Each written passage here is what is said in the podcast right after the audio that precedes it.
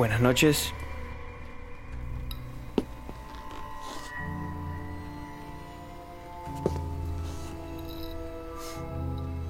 Sí. Adelante, joven. Tome asiento, por favor. Gracias, gracias. No, no, no me quedaré mucho tiempo. Solo estoy de paso.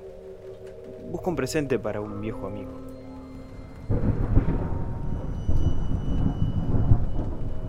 Oh, no se preocupe. Tengo lo que usted puede llegar a necesitar.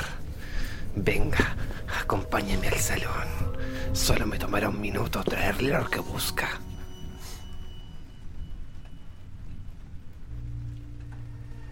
Bienvenido al Bazar de los Tormentos.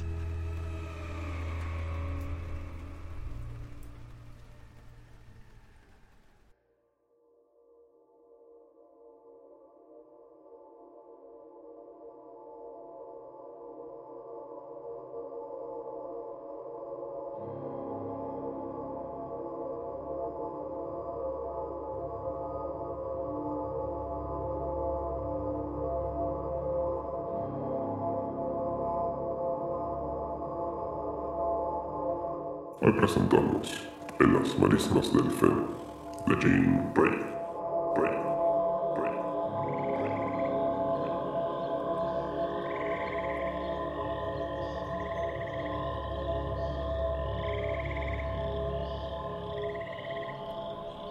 Bruscamente, el suelo crujió debajo de mi pie izquierdo, y un fango azulado brotó como un chorro de pus. Ya le he dicho, señor Stumble, que no hay que cazar a lo largo de la gran barranca. ¿Qué va usted a matar allí? ¿Una zarceta? ¿Tal vez dos? ¿Quizá tres? Es un botín ridículo, indigno de un verdadero cazador. Cazaré, respondió Stumble. Una, dos o tres zarcetas. Es un ave mucho menos fácil de abatir de lo que se cree. Desconfiada y de vuelo muy rápido, a pesar de lo que digan los manuales de caza que se dignan a ocuparse de ella. Después le compensaré adecuadamente por el desgaste que hayan sufrido sus botas a causa de los rastrojos, los espinos y los fangos corrosivos. Señor Stumble, dije, se equivoca usted conmigo. No aceptaré nunca de usted ni un céntimo ni un regalo. En ese caso, dijo Stumble, prefiero ir solo hacia la gran barranca. De todos modos, le ruego que me guarde el morral y la cantimplora. Llevo 15 cartuchos en los bolsillos. No quemará usted más de dos, bromeé. Y le ruego que disponga del contenido de mi cantimplora. Hmm, murmuré. Yo no. Pero no dije nada más. No se rechaza un sorbo de whisky añejo en un día brumoso que pesa sobre las marismas como un manto húmedo. Y el whisky de Stumble era una maravilla. Desde luego, una bendición de Dios. ¿Qué más quiere que le diga, señor Coroner? ¿Por qué salí a cazar con Stumble a las marismas del Fen y por qué aquel imprudente no ha regresado y me han encontrado de posesión de su morral y de su cuantimplora? Quieren que yo sepa más que los otros. Veamos. Empecé por beber un sorbo de whisky, porque una bruma rosada había empezado a desprenderse de las altas hierbas. Un sol sangriento, siniestro, asomaba por la línea negra del mar. Una enorme gaviota voló largamente sobre la roja rebaba del horizonte. Unos alcaravanes graznaron.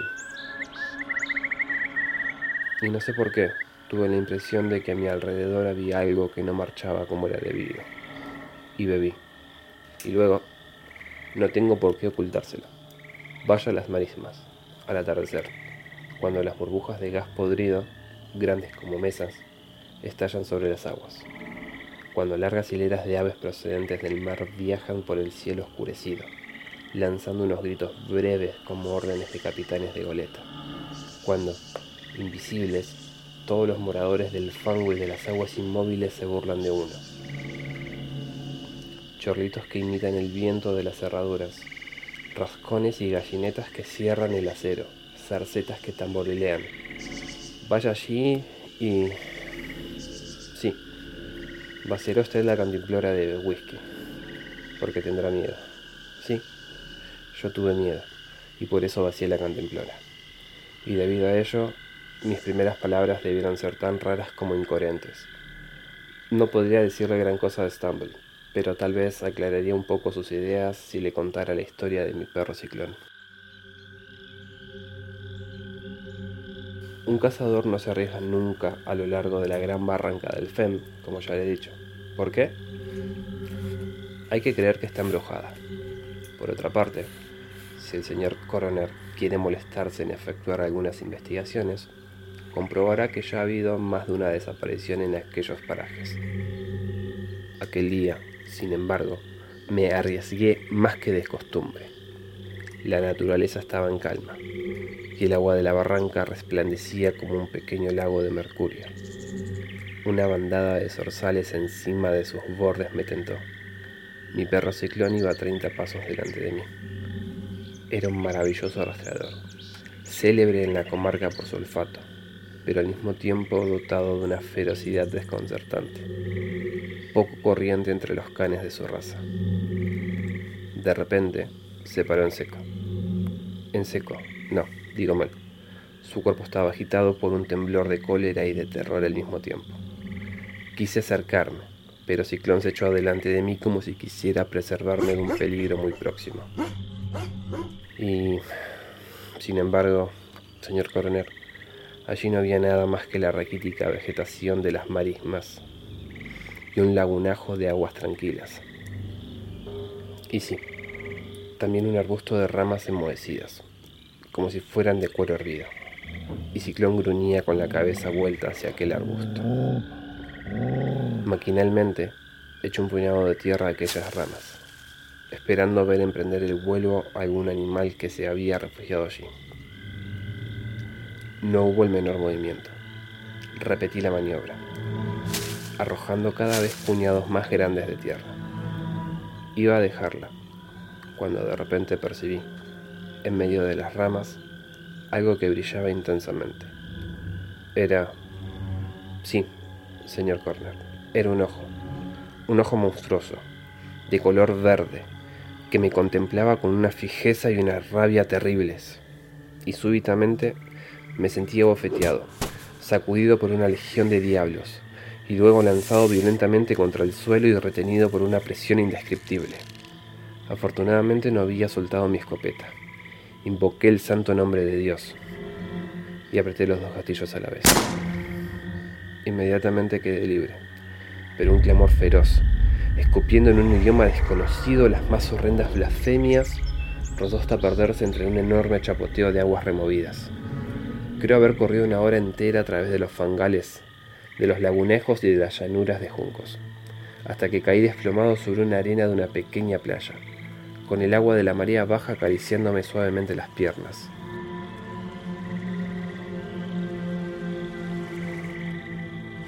Por detrás de una duna asomó una sombra esbelta que saltó hacia mí y reconocí.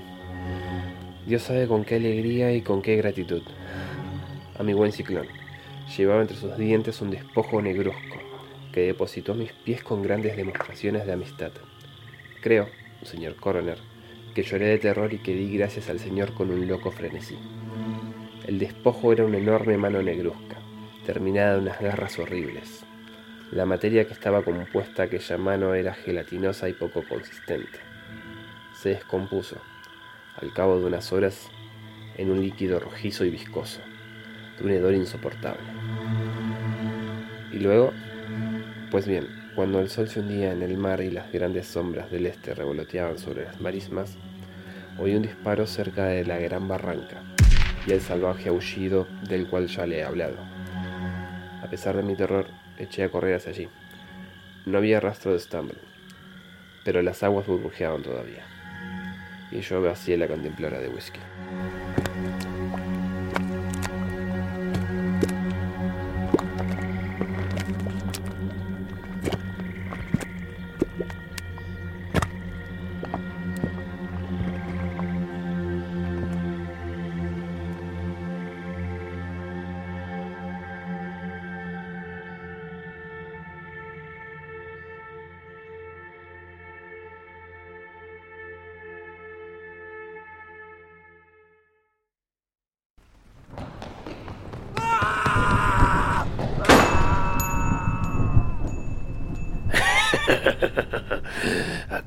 ¿No es lo que esperaba encontrar? Ah, Plutón. Otro más que se pierde la interminable noche. Ah, claro que sí. Ve por él. No te demores. La noche está empezando a morir.